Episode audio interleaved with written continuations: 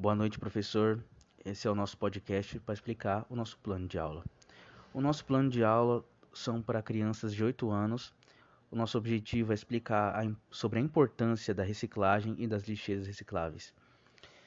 É, a lixeira amarela para metal, a vermelha para plástico, a verde para vidro, a azul para os papéis.